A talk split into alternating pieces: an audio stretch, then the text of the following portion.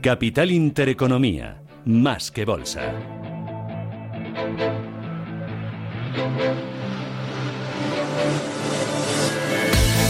Tenemos ese dato de paro que acabamos de conocer, lo contábamos hace unos cuantos minutos. Lo importante es ver la tendencia y buscar el análisis. Don Valentín Bote es director de Randstad Research. Don Valentín, ¿qué tal? Buenos días. Hola, muy buenos días. Hay que recordar, el paro sube en 25.269 personas en noviembre. Es su mayor alza en este mes en ocho años. Eh, valoración inicial del dato, ¿cómo lo ve? Bueno, pues yo diría que tenemos un mes de noviembre donde no hay muchas buenas noticias que rescatar. Tenemos, en primer lugar, este aumento del paro que mencionas, un comportamiento en un mes de noviembre malo en términos de desempleo. Hay que remontarse a 2012 para, para ver un noviembre peor que este. En términos de afiliación, pues tenemos un aumento de 31.000 afiliados, lo que en circunstancias normales pues debería ser una buena noticia.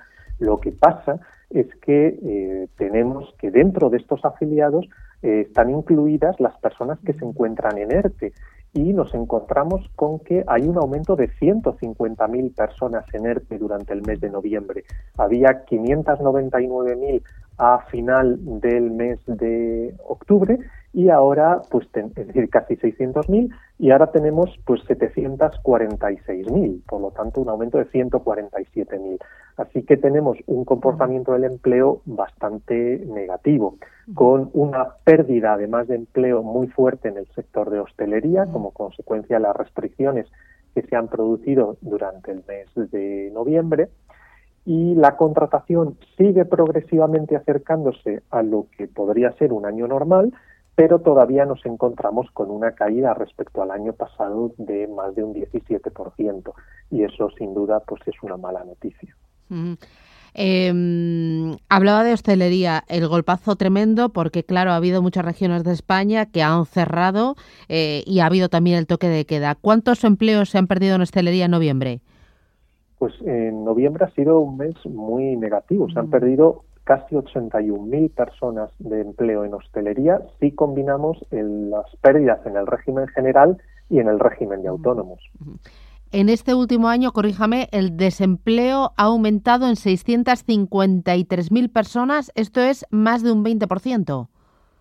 Efectivamente, hay un aumento del paro respecto al año pasado de más de un 20%, son 650.000 personas en paro hoy más de las que teníamos hace un año y eso yo creo que refleja, mm, junto con las personas que están en ERTE, pues en estos momentos los dos grandes grupos de población que más están sufriendo la, crisis de manera directa.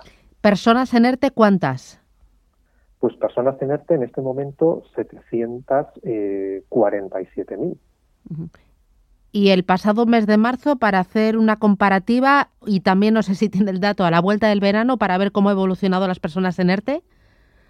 Bueno, pues eh, a final de el, día 31 de octubre había 599.000 personas en ERTE. Eh, a 30 de noviembre 746.900, o sea, un aumento de 147.000. Y a la vuelta de verano, a final del, del mes de agosto, teníamos 812.000, es decir, que eh, teníamos una tendencia buena de descenso de los ERTE desde el mes de abril, que había sido el máximo, venían descendiendo hasta octubre y el primer repunte lo hemos tenido en el mes de noviembre, noviembre con lo que ha pasado en el sector de hostelería. Y mm, el eh, gasto en prestaciones, que también es otro elemento que tenemos que tener en cuenta en toda esta ecuación. Bueno, mm, el gasto en prestaciones, pues nos encontramos ante algo que no puede sorprender a, los oyentes, y es que, bueno, pues es un gasto que está en, crecimiento, ¿no? Eh, en el mes de, noviembre estamos hablando de un total de eh, mil, eh, de, a ver, es que se me van los ceros, perdón, muchos ceros, 1.431 millones de, no, perdón, 1.639 millones de euros. Eh, no, perdón, perdón, me he ido al año 19. Eh, es que las cifras marean.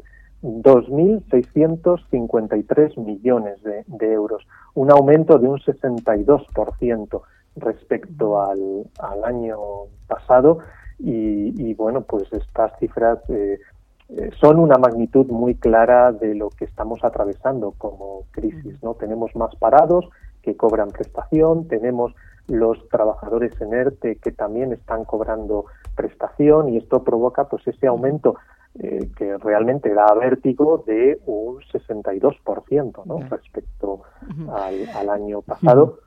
Un 88% si hablamos de prestación contributiva. Ya, eh, me queda muy poquito tiempo. Eh, Valentín, vamos a terminar un año pésimo. No sé si podemos hacer una pequeña proyección para el último mes del año. Pues eh, previsiblemente no deberíamos esperar buenas cosas eh, porque es un mes donde tradicionalmente venían buenas noticias por la activación de la hostelería y del comercio por la campaña navideña, pero este año esperamos una campaña navideña mucho más floja, por lo tanto los datos de empleo de diciembre no deberían ser muy positivos a priori.